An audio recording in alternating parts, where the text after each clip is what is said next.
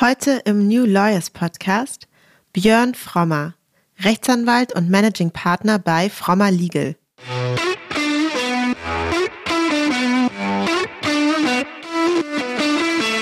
Ich brauche auch einen kulturellen Ansatz. Ich muss die Kolleginnen und Kollegen in einer Kanzlei, und damit meine ich nicht die Anwälte, sondern ich meine alle, ich muss sie mitnehmen. Ich muss deren Bedürfnisse in Gänze analysieren und ich muss einen kompletten Laden mitnehmen.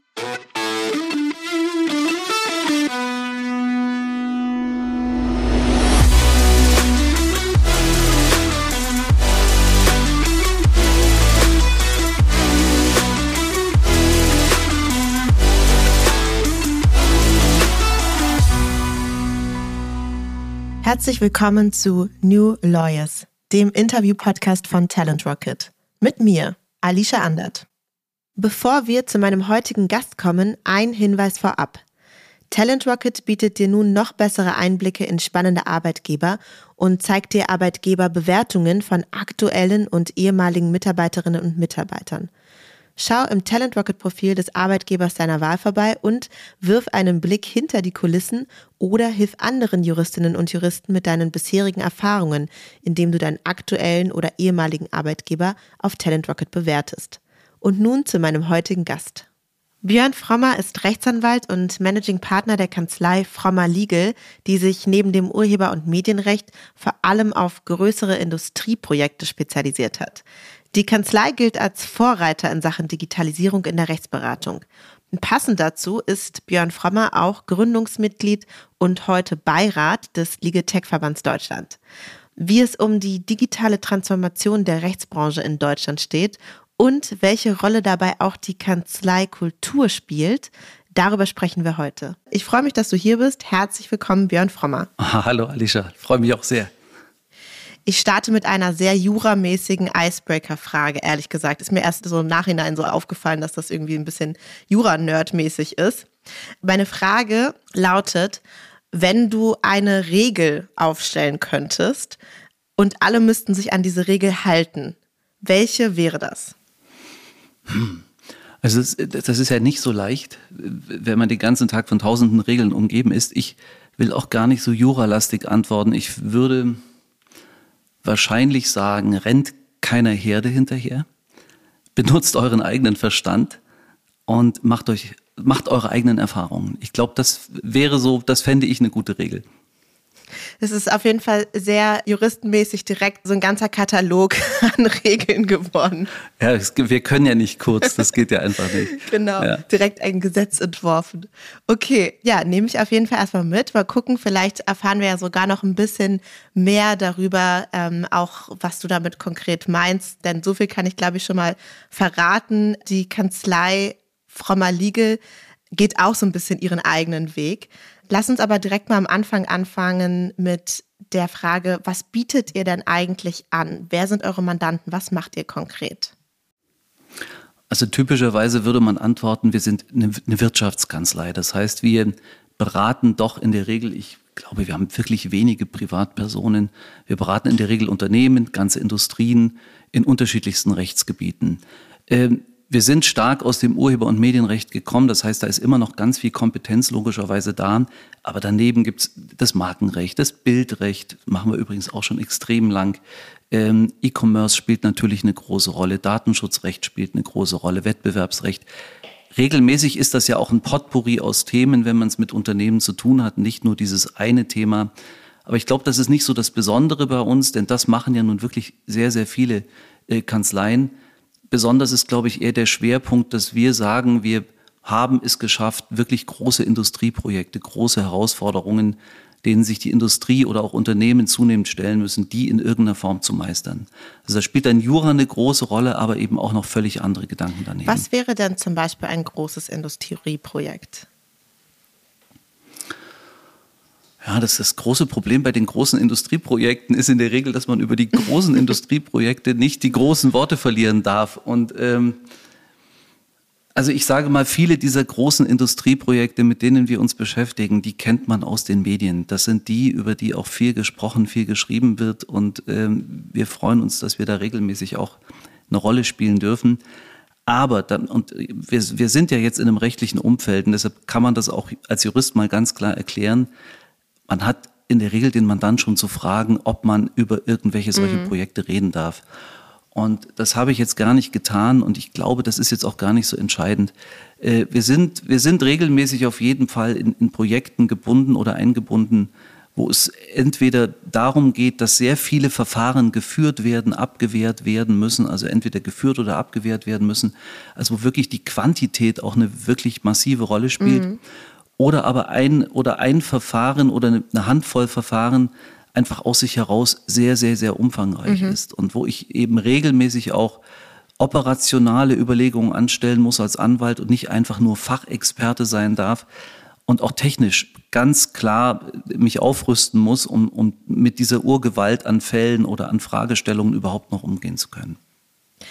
Ich glaube auch, das ist tatsächlich ein sehr wesentlicher Aspekt, der euch ja letztlich auch ausmacht, ist eben, dass zu dieser juristischen Expertise noch einiges hinzukommt und ihr diese Mandate ja überhaupt auch als Projekte betrachtet.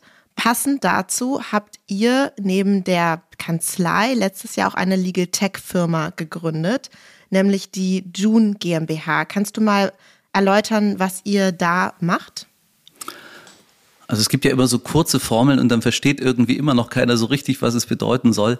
Äh, June ist zunächst mal eine Cloud-Plattform für Rechtsanwälte, für Rechtsabteilungen oder auch für die Verwaltung. Und jetzt gibt es natürlich jede Menge Plattformen, es gibt jede Menge Software am Markt. Das heißt, man muss so ein bisschen versuchen, den Unterschied rauszustellen. Und ich würde, wenn ich das zwei Minuten darf, sagen, warum es eigentlich die June gibt. Denn ich glaube, das mhm. ist viel entscheidender, um zu erklären, dass es sie gibt. Wir haben viele Jahre als Kanzlei nach Technologie gesucht, auch damit viel Zeit verbracht. Wir haben auch so diverse Outsourcing-Projekte äh, uns da mal versucht und sind irgendwann an einen Punkt gekommen, das ist recht lange her, ich glaube 17, 18 Jahre, wo völlig klar wurde, wir müssen selbst ins kalte Wasser springen. Wir müssen uns mit dem Thema Entwicklung von Software in irgendeiner Form auseinandersetzen. Das ist ja sehr ungewöhnlich für Anwälte. Das ist sehr ungewöhnlich und ich habe das auch ein paar Mal schon erzählt. Es ist nicht daraus entstanden, weil wir die besten Vordenker aller Zeiten waren und genau wussten, äh, wie planvoll man alles angehen muss, sondern es ist wie, wie so oft im Leben auch aus einem gewissen Schmerz heraus entstanden, denn wir sind mhm. massiv gewachsen, hatten mit unglaublich vielen Themen zu tun.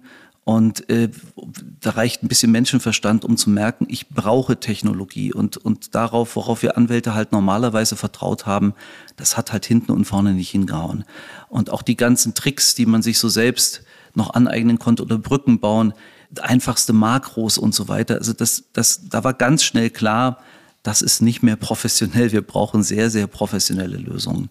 Und dann haben wir begonnen, wirklich Software zu entwickeln, tun das übrigens in der Kanzlei auch bis heute äh, in unseren eigenen Belangen, wenn wir Sachen brauchen.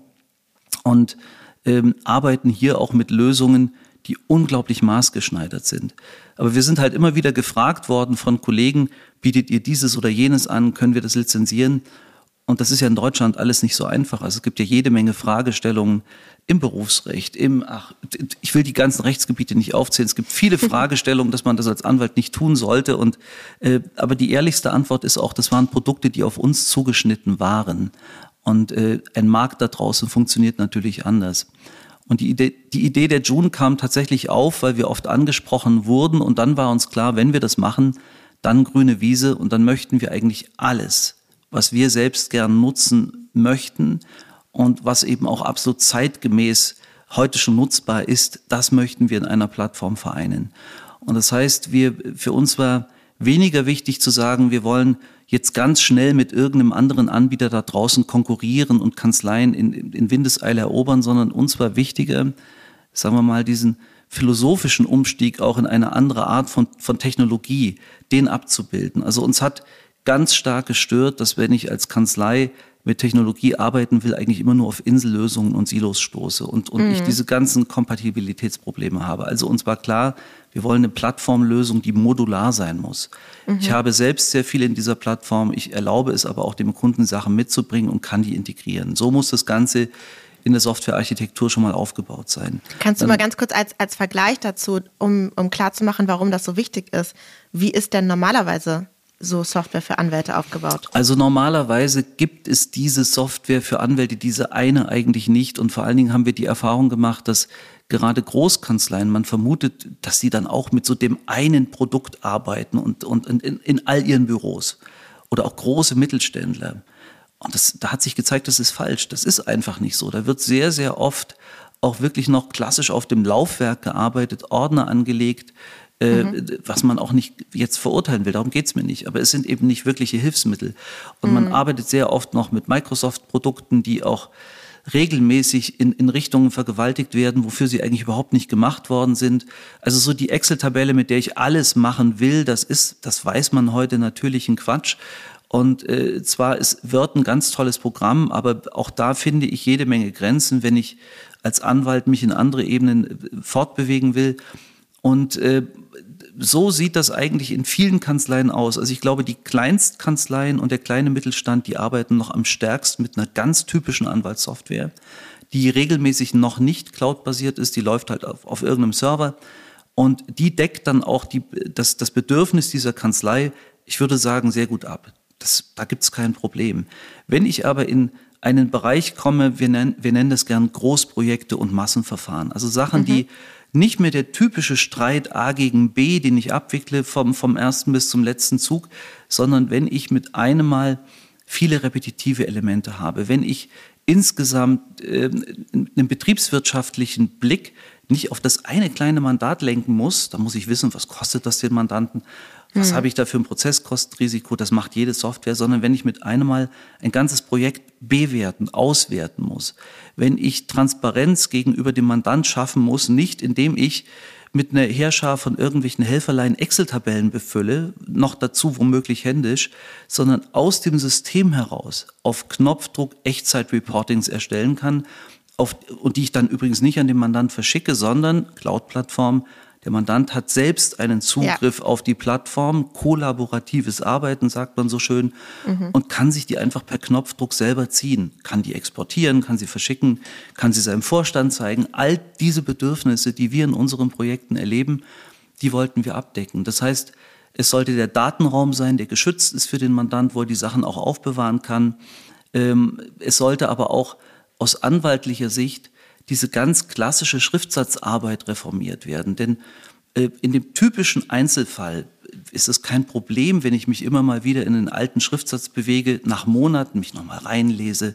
Was hat er damals geschrieben? Ah, okay, ja, gut, hat er da eigentlich jemals drauf erwidert? Da muss ich wieder blättern, schauen. Es ist so die typische Arbeit, mit der man groß geworden ist als Anwalt. Das geht in einem individuellen Verfahren. Das kann ich in einem großen Projekt so nicht mehr leben.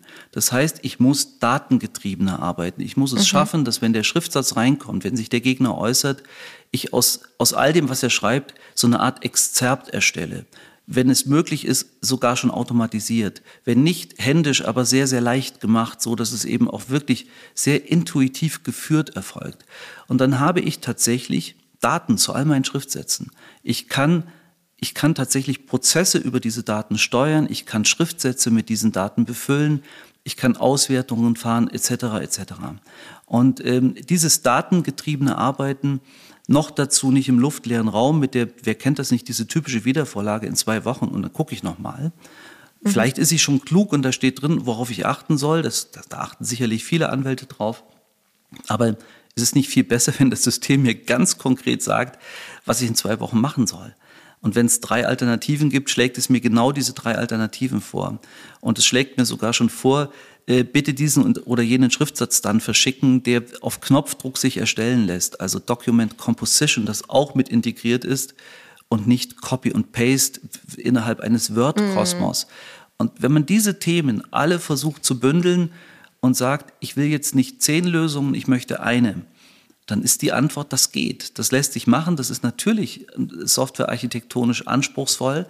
Ähm, und, und ich glaube auch, man muss durch diesen Schmerz gegangen sein und man muss die anwaltlichen Bedürfnisse äh, in der eigenen DNA ein Stück weit haben. Ich glaube auch, mhm. dass sich deshalb Unternehmen, die klassischerweise aus der Softwareentwicklung kommen, aber nicht auch all das anwaltliche Wissen selbst mitbringen, damit ein bisschen schwerer tun. Und das ist vielleicht unser Vorteil gewesen. Deshalb haben wir uns getraut und sind gesprungen und haben die June gebaut. Und die June ist genau eine solche Plattform.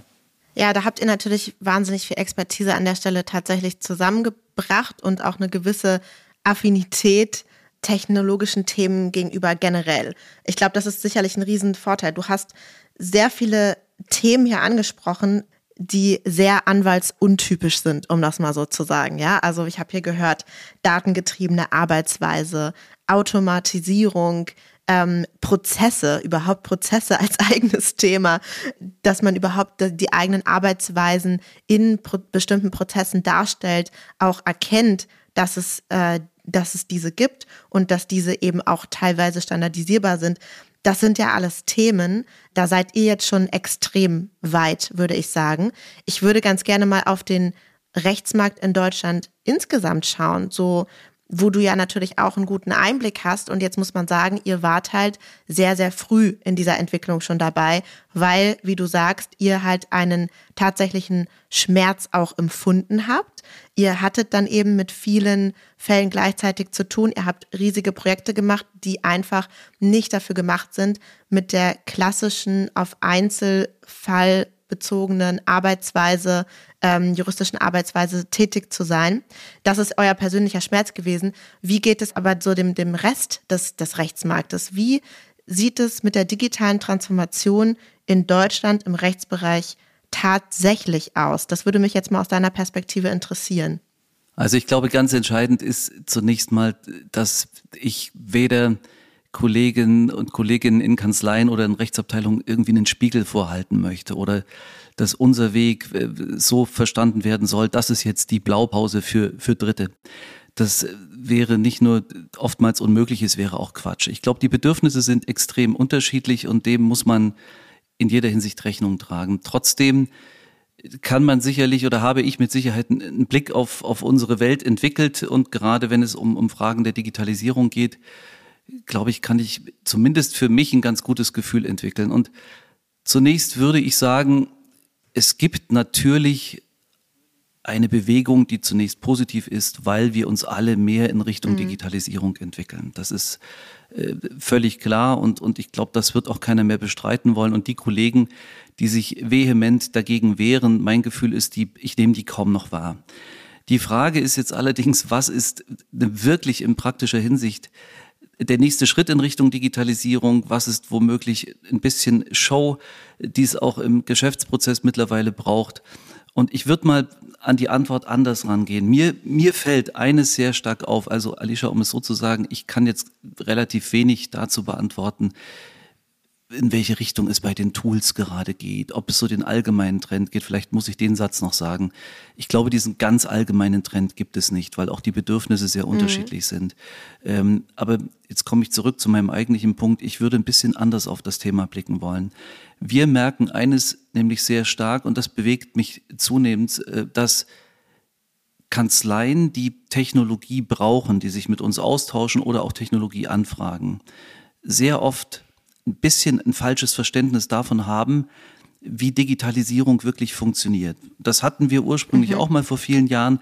Also man denkt so ein bisschen, ich kaufe mir halt was und und dann habe ich irgendwo im Regal Platz geschaffen, habe physische Ordner rausgestellt und da übernimmt jetzt irgendwie so ein Stück digitale Welt meinen Kanzleialltag. Und ich glaube, was viele nicht verstehen, ist, dass der Weg in die Digitalisierung oft einer ist, der über auch ein bisschen einen kulturellen Wandel in den Kanzleien geht. Der fängt damit an, dass ich mir wirklich meine Prozesse anschauen muss und äh, hinterfragen muss, was ist davon noch zeitgemäß, was nervt mich. Also ich verstehe Digitalisierung ohnehin so, dass nicht traditionelles um jeden Preis über Bord geschmissen werden soll. Im Gegenteil, ich finde vieles an unseren Traditionen im Rechtswesen total toll und würde das unbedingt erhalten wollen. Äh, gerade das, was man ja übrigens auch in der Medizin immer so vermisst, der Kontakt zum Menschen, so finde ich auch den Kontakt zum Mandanten wichtig, den persönlichen Austausch, das tiefe Eindringen in, in irgendwelche fremden Gewässer, all das, was auch die Juristerei ausmacht. Kein Mensch will daran rütteln, aber ich habe keine Lust auf, auf dämliche, sich wiederholende Tätigkeiten. Ich habe keine Lust, Arbeitsabläufe die eigentlich sehr geradlinig funktionieren müssten, die aber in unterschiedlichen Händen sich befinden, naturgemäß, äh, an denen ich ständig rumdoktern muss. Da würde ich gerne wollen, dass eine Technologie in irgendeiner Form übernimmt und uns allen das Leben leichter macht. Also es geht nicht darum, äh, weniger Menschen an Bord zu haben und Arbeitskräfte irgendwie loszuwerden, denn den Effekt habe ich persönlich auch nie kennengelernt. Es geht wirklich darum, bisschen schmerzfreier, effektiver zu arbeiten, mehr Spaß an den Themen, an den Inhalten zu haben. Und ich glaube, dass der Einsatz von Technologie wird heute manchmal ein bisschen umgekehrt gesteuert. Es gibt dann mit einem Mal ein Budget, irgendjemand entscheidet, dass es doch ganz klug wäre, jetzt mal mit Legal Tech anzufangen. Und dann sind die eigenen Bedürfnisse vielleicht schon in Ansätzen klar, aber so, so einen richtigen Analyseprozess, so einen richtigen Workshop dazu, vor allen Dingen bei, bei dem man auch wirklich alle Mitarbeiter irgendwie mitnimmt, das findet ja oft nicht statt, sondern es wird dann irgendwo relativ weit oben entschieden, wir sollten dieses oder jenes machen, beziehungsweise irgendein Projekt, äh, Projekt zwingt mich dazu, relativ schnell irgendeinen Schritt in eine digitalere Welt zu gehen. Und dann merke ich, wird es oftmals schwer, weil auch die Erwartungshaltung an den Lieferant von Technologie, das höre ich auch von Kollegen, die Software entwickeln, die Erwartungshaltung ist unglaublich hoch, so nach dem Motto, mhm. ich habe so eine Plug-and-Play-Geschichte, so ein iPhone, das ich eben einfach äh, mit einem Mal in der Hand halte und das kann mir mein Leben in jeder Hinsicht erleichtern. Das funktioniert so leider nicht. Ich brauche tatsächlich erstmal eine Vorstellung davon, wie sehen bei mir Prozesse aus, wo macht Technologie Sinn und äh, in aller Regel beginnt es ja in vielen Kanzleien damit, dass man mag es kaum glauben, aber die allermeisten Kanzleien sind immer noch recht physisch aufgestellt. Es geht ja mal damit los, erstmal die Akten loszuwerden, ein Digitalisierungsprojekt aufzusetzen, das auch gleichzeitig datenschutzkonform zu gestalten. Das ist allein schon so aufwendig mit einem Archivierungs- und einem Löschungskonzept verbunden. Und so sehr man auch den Datenschutz hassen kann, an den Stellen hilft er mir natürlich auch strukturiert an solche Themen ranzugehen. Und dann brauche ich Technologie. Und das ist oft ein wahnsinnig guter Einstieg. Und das schaffe ich nur, wenn ich das nicht nur von oben steuere, sondern aus dem Team heraus, wenn ich irgendjemanden auch festlege, der vielleicht eine Projektgruppe leitet. Und ähm, bevor ich mich jetzt hier verheddere, was mir eigentlich wichtig ist zu sagen, ist, ich brauche auch einen kulturellen Ansatz. Ich muss die Kolleginnen und Kollegen in einer Kanzlei, und damit meine ich nicht die Anwälte, sondern ich meine alle, ich muss sie mitnehmen. Ich muss deren Bedürfnisse in Gänze analysieren und ich muss einen kompletten Laden mitnehmen. Und um ein bisschen mal in unsere Vergangenheit zu blicken, bei uns hat das alles nur funktioniert, nicht weil wir es wussten. Es war ein, war ein bitterer Erfahrungsweg, den wir gegangen sind.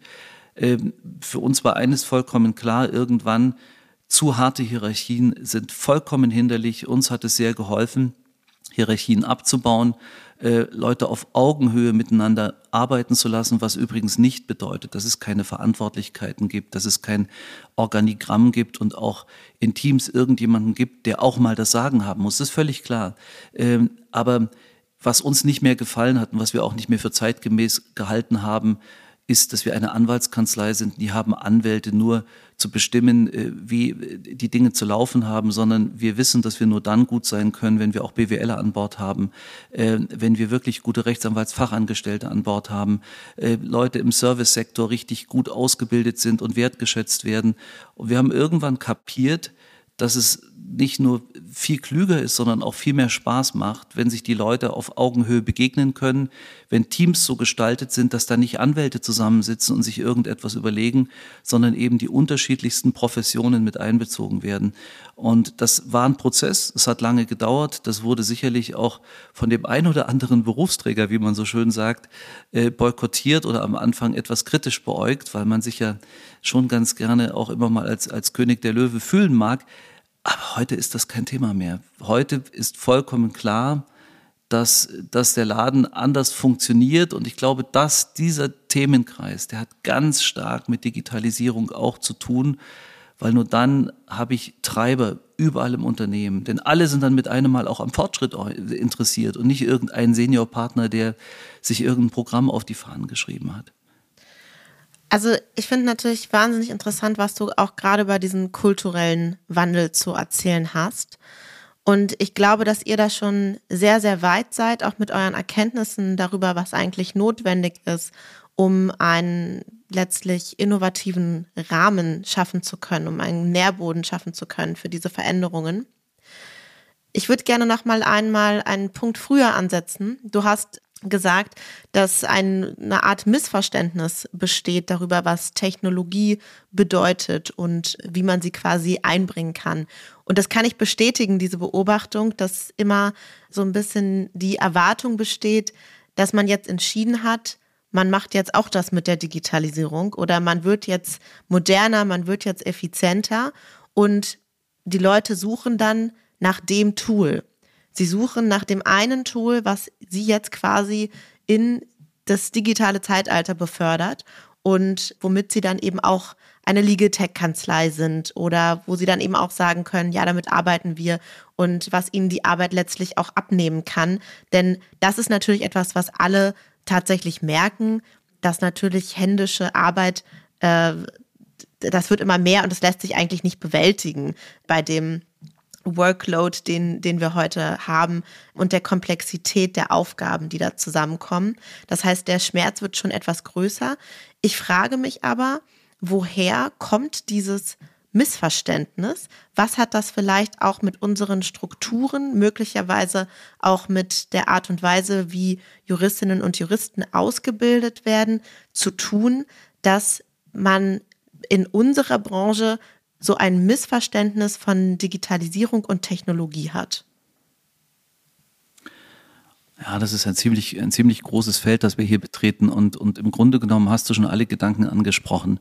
Ähm, ich glaube, dass sich meine Juristenausbildung vor vielen Jahren in den Grundzügen überhaupt nicht unterscheidet von der in heutiger Zeit. Also was will ich damit sagen? Es wird noch immer bemängelt. Es gibt ja auch tolle Initiativen übrigens dazu, die Juristenausbildung zu reformieren. Ich habe jetzt leider den Namen vergessen, das müsste ich jetzt so ad hoc erwähnen können, aber ich habe letztens an einer spannenden Umfrage teilgenommen, genau zu diesem Thema. Ähm, ich, wir wissen alle, wo der Schuh drückt. Wir wissen, dass wir zu einseitig ausbilden, weil wir im Grunde genommen immer noch den Anspruch haben, der auf ein Richteramt ausgerichtet ist und damit im Grunde genommen überhaupt nicht die Mehrzahl der Berufsbilder erfasst. Wir wissen, dass die Digitalisierung kaum eine Rolle spielt im Studium. Wir wissen, dass überhaupt praktische Gesichtspunkte viel zu stark hinten angestellt werden. Ähm, wir kennen alle die Beispiele, wenn ein Freunde fragen, die nicht wissen, wie so ein Jurastudium funktioniert, ob wir denn da auch so Gerichtssaal spielen würden. Und äh, mhm. jeder von uns weiß, dass es solche Initiativen mittlerweile schon gibt an manchen Universitäten. Aber es ist eben überhaupt nicht so, dass man den Juristen wirklich auf das wahre Leben vorbereitet, sondern in Gänze eigentlich immer noch auf ein sehr theoretisches Leben. Und ähm, die Digitalisierung spielt kaum eine Rolle. Es gibt tolle Legal Tech-Verbände an den Unis, die das an, an einigen Universitäten, die das versuchen wettzumachen. Die sind auch, glaube ich, so mein Blick auf die Dinge extrem erfolgreich äh, weil die Studenten, Studentinnen und Studenten geradezu danach gieren, äh, dieses digitale juristische Umfeld kennenzulernen. Aber ich will das gar nicht weiter ausweiten. Ich glaube, jeder hat es verstanden. Das ist eines mhm. der ganz großen Probleme. Es geht schon irgendwie falsch los. Also wir fangen halt mhm. halt immer noch mit dem BGB kleinen Schein an ohne irgendwie gleichzeitig auch so ein bisschen den kleinen Schein Digitalisierung mitzuerwerben.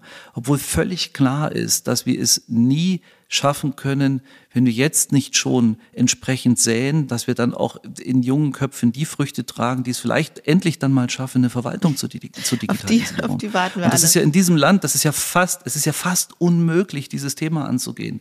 Es ist wie die große Rentenreform, wie die große Gesundheitsreform. Das sind alles diese Reformen, die sich auch mittlerweile kaum noch eine Regierung auf die Fahnen äh, traut zu schreiben, damit sie nicht daran gemessen wird und man nach vier Jahren merkt, huch, es hat schon wieder keiner geschafft. Und das sind die wahren Probleme. Wir werden die Digitalisierung nur angehen können, wenn es die Jungen treiben. Wenn die Jungen sagen, wir wollen es antreiben, wir wollen so nicht weiter. Wir haben das schon im Studium kapiert, wir haben das gelernt, wir sind so sozialisiert. Wir haben überhaupt keinen Bock darauf, so altertümlich zu arbeiten. Und ähm, darauf vertraue ich übrigens trotz allem. Ich glaube auch, wenn es die Unis nicht schaffen, äh, ich habe lange nicht mehr bei irgendeinem Hammer, Altmann, Schmidt etc. vorbeigeschaut. Vielleicht sind die mittlerweile viel digitaler. Also keine Ahnung. Der, der Druck von der Straße wird schon irgendwie kommen mhm. und, und wird mhm. auch die Justiz und vor allen Dingen auch die Verwaltung erreichen. Aber schön wäre es natürlich andersrum. Es wäre wirklich toll, wenn es äh, äh, entsprechende Programme gäbe und die Juristenausbildung hier ansetzen würde. Das ist eines der großen Probleme. Das zweite Problem ist, dass wir natürlich nach einem lange für viele sehr ätzend ein Jurastudium. Sagen wir doch mal, wie es ist. Ich kenne wenige Leute, die sagen, ich habe dieses Studium genossen. Das war so die Erfüllung meines Lebens. Die allermeisten, wahrscheinlich sind es 95 Prozent, quälen sich durch das Studium, schaffen das Examen, weil sie noch ein teures Repetitorium äh, in Anspruch nehmen mussten. Ganz und genau. das, das ist immer noch der absolute Klassiker. Es ist im Grunde genommen vollkommen unwürdig, vollkommen unwürdig für die universitäre Ausbildung, dass ich dieses Jurastudium in der Regel erstens nicht liebe und zweitens es nur bestehen kann, weil mir ein Dritter äh, privat mit, mit viel Geld irgendwie auf die Beine hilft. Und jetzt komme ich da raus nach vielen Jahren, Entschuldigung, nach vielen Jahren und jetzt ist doch vollkommen klar, jetzt möchte ich mich irgendwie dementsprechend fühlen. Jetzt möchte ich auch ein bisschen was Besonderes sein. Und ich kann das alles nachvollziehen. Das haben wir auch alle ein bisschen in uns, wenn wir dieses Studium geschafft haben.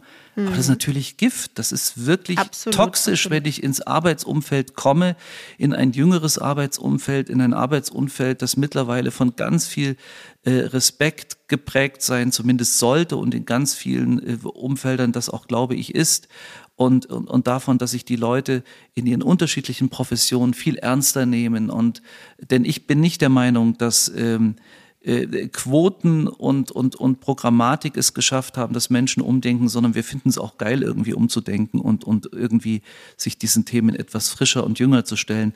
Und jetzt komme ich halt aus diesem Studium und bin geprägt davon, wie schwer und ätzend das alles war, aber jetzt bin ich Anwalt. Jetzt darf ich endlich diesen Titel tragen und habe nicht so wahnsinnig viel von Digitalisierung mitbekommen, habe ein bisschen so eine Vorstellung aus, aus Serien und Filmen, wie der Anwalt sich darzustellen hat. Ich überzeichne jetzt sicherlich, aber ein bisschen ist das natürlich so. Da ist so. viel Wahres dran. Ich da glaub, ist viel Wahres dran und jetzt sagen. muss ich die Leute irgendwie, zumindest in unserem Umfeld, müssen wir die Leute wieder ein Stück weit neu sozialisieren und müssen ihnen sagen, du, also mhm.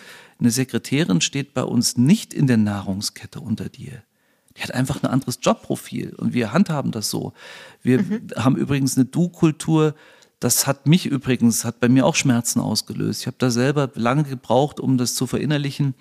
Aber die Du-Kultur äh, sorgt übrigens nicht dafür, dass die Leute respektlos miteinander umgehen und der Chef nicht mehr als solcher wahrgenommen wird, sondern sie sorgt dafür, dass ich meinen Horizont wahnsinnig erweitere. Also uns hat das sehr geholfen, weil ich mit einem Mal auch spüre in dem Du, dass, dass es da eigentlich nicht wirklich einen Unterschied geben darf. Den gibt es allein in den Tätigkeiten, die man ausführt. Dort gibt es mhm. immer noch Unterschiede, ist doch total logisch. Jeder hat irgendetwas speziell gelernt und kann das besonders gut.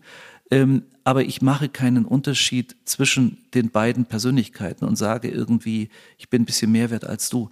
Und das haben wir irgendwie hinter uns lassen können. Das heißt übrigens nicht, dass wir bessere Menschen sind. Das heißt auch nicht, dass es immer zu 100 Prozent funktioniert.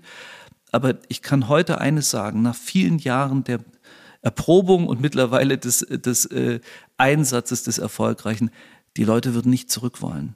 Keiner will in die andere Welt. Und wir kriegen das ganz oft mit, dass Kollegen, die hier sehr früh angefangen haben, dann natürlich mal äh, ihren beruflichen Weg weiter schärfen wollen und woanders gucken möchten. Mhm. Und äh, das, ist, das ist völlig in Ordnung. Wir verabschieden jeden immer mit einem Handschlag und sagen, komm gerne wieder zurück. Äh, also es gibt immer mal eine Ausnahme. Das wäre jetzt unehrlich zu sagen. Man wünscht sich jeden zurück. Das ist völlig klar, dass es auch manchmal nicht funktioniert.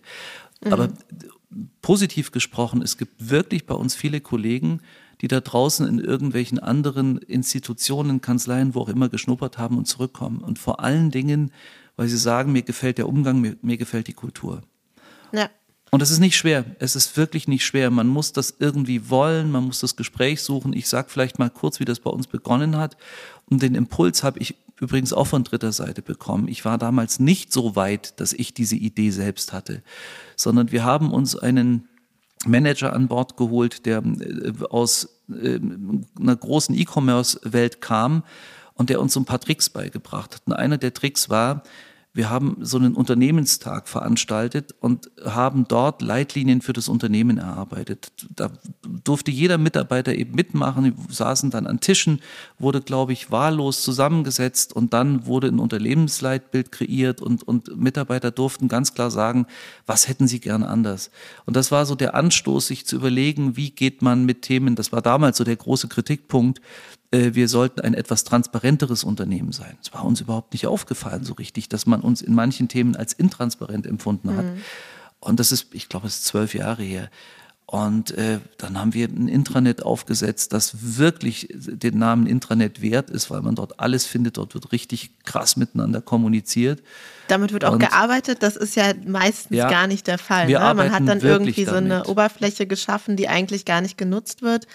Und ganz ehrlich, Björn, also wenn ich mir das anhöre, schon alleine im Vokabular, du sprichst von unserem Unternehmen die wenigsten Kanzleien würden so von sich überhaupt sprechen. Und ich glaube, da ist schon ein wesentlicher Unterschied, denn dem liegt doch auch zugrunde, dass man in einem Unternehmen logischerweise nicht die eine Abteilung hat, die die Leistung erbringt. Man hat unterschiedliche Abteilungen, die zusammen ein Produkt herstellen, verkaufen, vermarkten, wie auch immer. Also man hat eben unterschiedliche Bereiche, die daran mitwirken.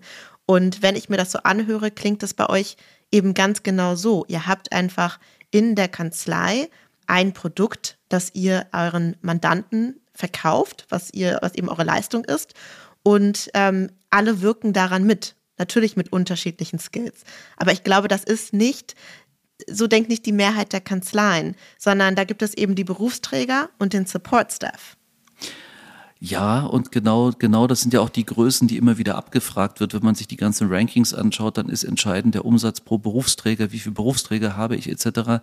Das ist auch ein Kritikpunkt, den wir übrigens immer wieder äußern, dass auch ähm, äh, ja äh, wichtige Zeitschriften in, in unserem Segment da vielleicht endlich mal ein bisschen umdenken und sich öffnen und vielleicht auch mal ein paar andere Zahlen erheben und gerade auch mal so Digitalisierungsthemen mit in die Profilierung einbeziehen, was also mhm. anders gesagt, wir orientieren uns noch zu stark an einem Kanzleibild, das sicherlich noch extrem erfolgreich ist, sonst hätte es schon viel mehr mhm. Umdenken gegeben, aber das meiner Ansicht nach äh, einem Veränderungsprozess unterliegt. Das heißt gar nicht, dass es zu 100 Prozent abgeschafft werden sollte, muss, aber ich glaube, überall dort, wo ich zumindest gemeinschaftlich einen Wert schaffe, brauche ich einen Umdenken. Jetzt ist so die große Frage, wie geht es den kleineren Einheiten, wo der eine vielleicht Familienrecht macht, der andere macht Erbrecht, der dritte macht Verkehrsrecht. Die werden jetzt sagen, aber ich brauche das nicht, bei mir ist das anders und ich habe ich hab eben eine feste Sekretärin oder ein Sekretariat und auch da glaube ich aber, dass es jede Menge Möglichkeiten gibt, Arbeitsabläufe zu vereinfachen, zu vereinfachen, mhm. ein anderes Miteinander zu gestalten, was übrigens nicht heißt, dass das nicht in wahrscheinlich vielen Kanzleien schon längst der Fall ist. Ich bekomme die kleineren Einheiten auch gar nicht so stark mit. Ich bekomme eigentlich eher die Großkanzleien mit. Mit denen haben wir sehr stark zu tun. Und dort muss man ganz klar sagen, gibt es immer ein paar Treiber. Es gibt ein paar treibende Gruppen, äh, die ganz klar an Fortschritt interessiert sind. Aber so in Gänze ist es sicherlich schwer zu sagen, man geht diesen oder jenen Wegen. Erst recht ist es sehr komplex, eine Kultur umzubauen. Ich glaube, da gibt es ganz oft eher eine Programmatik, es gibt, es, es gibt eher irgendein Projekt, es gibt irgendein Quotenthema, das, das man mhm. vielleicht sich äh, ja auf Jetzt verhedder ich mich gerade. Auf was auf setzt man das? Auf die Fahne schreibt. Fahne genau schreiben. danach ja, habe ich ja. gesucht, nach so einem Bild, auf die Fahne schreibt. Und ähm, ich glaube, in Gänze ist es dann aber noch nicht angekommen, dass man vielleicht wirklich ein bisschen anderen Umgang miteinander braucht. Mhm. Aber ich will jetzt auch gar nichts gegen Großkanzleien sagen. Man wird dann immer so wahnsinnig schnell missverstanden. Ich, äh, am klügsten ist es, man redet von sich selbst und sagt, bei uns hat das gut funktioniert, umzudenken. Und das ist, also wer dann glaubt, die haben das so über Nacht gemacht, der würde sich täuschen, denn wir haben da viel Schweiß und Blut vergossen. Das war wahnsinnig anstrengend. Wir haben vor allen Dingen aus unseren Fehlern gelernt. Wir haben immer wieder gemerkt, welche Sachen nicht funktionieren und man stolpert dann so rein. Und ich glaube, der, der beste Berater ist der, mit einem offenen Blick durchs Leben zu gehen. Und ich habe es schon eingangs gesagt, nicht, nicht blind irgendeiner Herde hinterher zu laufen, sondern immer wieder selbst sich zu hinterfragen, was tut mir gut, wo könnte ich meine Abläufe ändern und auf wirklich ernsthaft auf die eigenen Leute hören. Die wissen alles. Die wissen oft ja viel mehr als diejenigen, die an der Spitze sitzen und irgendetwas entscheiden. Du sagst, es war sehr ein, ein sehr anstrengender Prozess, was ich mir vorstellen kann, da natürlich Kulturwandel einfach auch bedeutet, dass ja Leute in ihren Ansichten auch erschüttert werden können. Ähm, die Art und Weise, wie sie sozialisiert sind, wie sie auf sich und ihren Beruf geblickt haben bisher, verändert sich. Was waren die Opfer, die ihr da gebracht habt? Würdest du es überhaupt als Opfer bezeichnen? Ich glaube, so wahre Opfer haben wir nicht gebracht. Ich glaube, es gab ein paar Leute, die enttäuscht waren, die uns dann verlassen haben. Übrigens nicht viele. Äh, auch hätte das nie gedacht. In der Regel auch sehr junge Kollegen, also nicht Kollegen, wo man jetzt gesagt hat, die waren 20 Jahre im Job. Das mhm. ist übrigens auch ein großer Nachteil äh, an, an unserem Laden, dass wir uns sehr schwer tun, sehr erfahrene Kollegen zu integrieren, weil sie oft völlig anders sozialisiert sind, ganz anderes Bild davon haben, wie Zusammenarbeit funktioniert. Man doch eher so sein eigenes Revier im Blick hat. Also die Erfahrung haben wir sehr oft gemacht. Deshalb arbeiten wir am allerliebsten mit, mit eigenem Nachwuchs. Aber auch da gab es tatsächlich mal den ein oder anderen Anwalt, ganz ehrlich, in der Regel Männer, die mhm. das nicht so toll fanden. Und natürlich hatten wir auch mal Probleme damit, dass Kollegen es nicht so toll fanden, von einer Kollegin geführt zu werden, die dann vielleicht die fachliche Hoheit hatte oder auch die disziplinarische. Ähm, ich glaube, dadurch, dass wir das nie groß bewertet haben, einfach weitergemacht haben, wir haben dem einfach keinen Raum gegeben. Dann ist vielleicht mhm. mal jemand gegangen, weil er es nicht toll fand. Dann hat er sich irgendwo neu gefunden. Und ich habe das auch nicht verurteilt. Denn jeder muss sich äh, auf diesem Weg irgendwie selbst entdecken. Und wir sind einfach uns treu geblieben. Wir haben, wir haben deshalb unseren Kurs nicht angezweifelt, weil wir wussten, die Mehrheit gibt uns irgendwie recht. Und heute ist es völlig normal. Ich weiß nicht, ob ich schon erzählt habe. Wir haben immer circa 50, 50 Prozent Führungskräfte männlich-weiblich. Und nicht, mhm. weil irgendjemand eine Quote festlegt, nicht, weil bei uns HR sagt, Mensch, jetzt müssen wir mal wieder eine Frau oder jetzt müssen wir mal wieder einen Mann, damit es wieder ausgewogen ist. Überhaupt nicht. Es, es findet einfach statt, weil eines war schon immer wichtig, wir bezahlen und wir befördern immer leistungsabhängig. Also jemand, der sich in eine Position empfiehlt und Leistung heißt nicht Jura, Leistung heißt alle Faktoren, die da reinspielen, auch die ganzen Sozialverträglichkeitsfragen, wie gut kann der führen, wie, wie gut ist, wird er auch als Mensch angenommen. Und, äh, und dann entscheidet tatsächlich nicht das Los oder das Geschlecht, sondern es entscheidet einfach das Leben automatisch, wer ist für eine Stelle geeignet. Und der wird dann auch befördert oder ganz oft auch in einen anderen Bereich des Unternehmens wegentwickelt, wenn man merkt, das ist eigentlich, der ist, die ist wahnsinnig gut, aber dort nicht gut aufgehoben. Bringt aber Skills mit, die sind genial. Dann schreiben wir Stellen ohnehin intern und extern aus und äh, die Leute finden sich dann ganz gerne in einem völlig anderen Bereich des Unternehmens wieder und können sich dort entwickeln und finden es großartig. Du beschreibst eine Kultur, die in gewisser Weise sehr agil, flexibel zu sein scheint, durchlässig ist auf eine Art und Weise, vielleicht transparent und dadurch ermöglicht, dass man auch ja letztlich Technologien mit äh, reinfließen lässt, weil sie eben nicht, nicht so starr ist, dass man nicht hinterfragt, sondern man reflektiert immer wieder. Gefällt mir natürlich sehr gut. Das ist natürlich auch irgendwo meine Denkweise und sehr, sehr spannend zu hören, wie das eigentlich die Grundlage für den digitalen Transformationsprozess bei euch gewesen ist. Zum Schluss möchte ich noch, weil wir jetzt viel darüber gesprochen haben, wie ihr da hingekommen seid, einen kleinen Blick in die Zukunft werfen, auch wenn das natürlich immer besonders schwer ist. Mich würde aber interessieren aus deiner Perspektive, worauf wird es denn bei Rechtsberatung zukünftig ankommen? Sind das die gleichen Fragen wie heute oder wo siehst du noch Veränderung, Innovationspotenziale? Ich glaube, dass Rechtsberatung immer ganzheitlicher wird. Wir merken, doch schon heute, dass die Probleme unserer Mandanten sich nicht mehr in der Regel einem Rechtsgebiet allein zuordnen lassen, sondern dass sie komplex sind. Das, was man früher gefühlt so aus Großkanzleien nur kannte. Ach ja, die mhm. sind deshalb überregional tätig und haben so viele Kollegen an Bord, weil da ausnahmsweise so viele Rechtsgebiete einfließen. Das ist doch eigentlich schon längst zur neuen Normalität geworden. Äh, das gilt jetzt natürlich nicht in einem klaren Erbrechtsmandat, logischerweise. Mhm. Aber auch das, das Erbrechtsmandat trägt mittlerweile viele gesellschaftsrechtliche, steuerrechtliche Elemente etc. Und diese Überschneidungen, die erleben wir immer stärker. Ich glaube, Jura wird immer komplexer. Das ist übrigens auch ein Ausbildungsthema, dem man vermutlich viel stärker noch gerecht werden muss. Wir Juristen müssen viel schneller kapieren, dass es nicht mehr so wie, wie früher diesen einen Kommentar gibt zu dem einen Rechtsgebiet, wo ich so meine eine Lösung finden kann, sondern dass ich noch komplexer über ein Rechtsgebiet hinausdenken muss. Ich muss mir überlegen, wo könnte hier doch noch ein Fallstrick liegen. Ich muss das Europarecht im Blick behalten. Ich muss eine Rechtsprechung im Blick behalten, die heute mittlerweile zu wahrscheinlich 80 Prozent im Netz verfügbar ist und damit sofort auch eine Rolle für mich mitspielt. Denn mhm. zu Zeiten, als sie noch relativ unsichtbar war, hat sie mich auch nicht so stark tangiert. Heute tangiert sie mich natürlich sofort, weil alles auffindbar ist.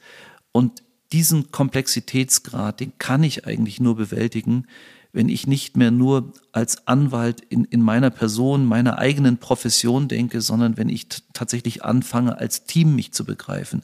Weil ich werde Leute um mich herum brauchen, die mich oder besser gesagt nicht mich, sondern das Produkt, die Dienstleistung erfolgreich mhm. machen in Gänze.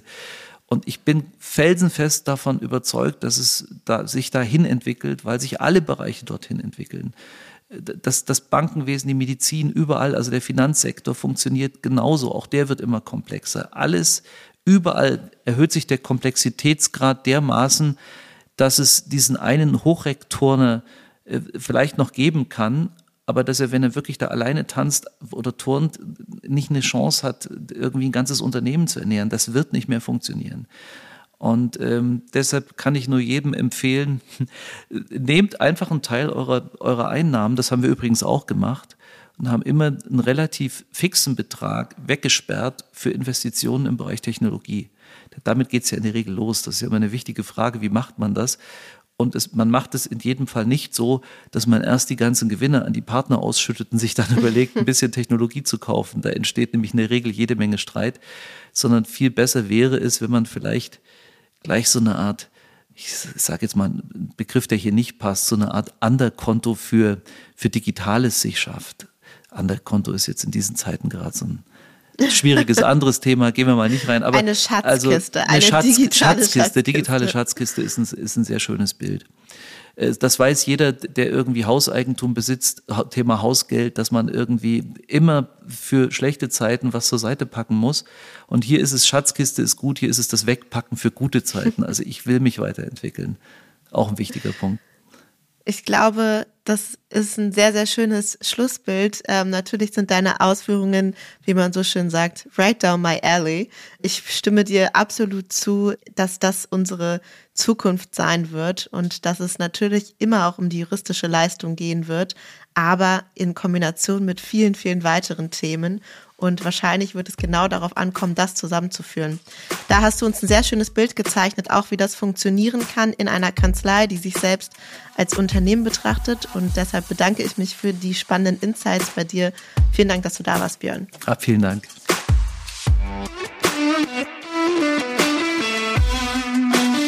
Das war Björn Frommer.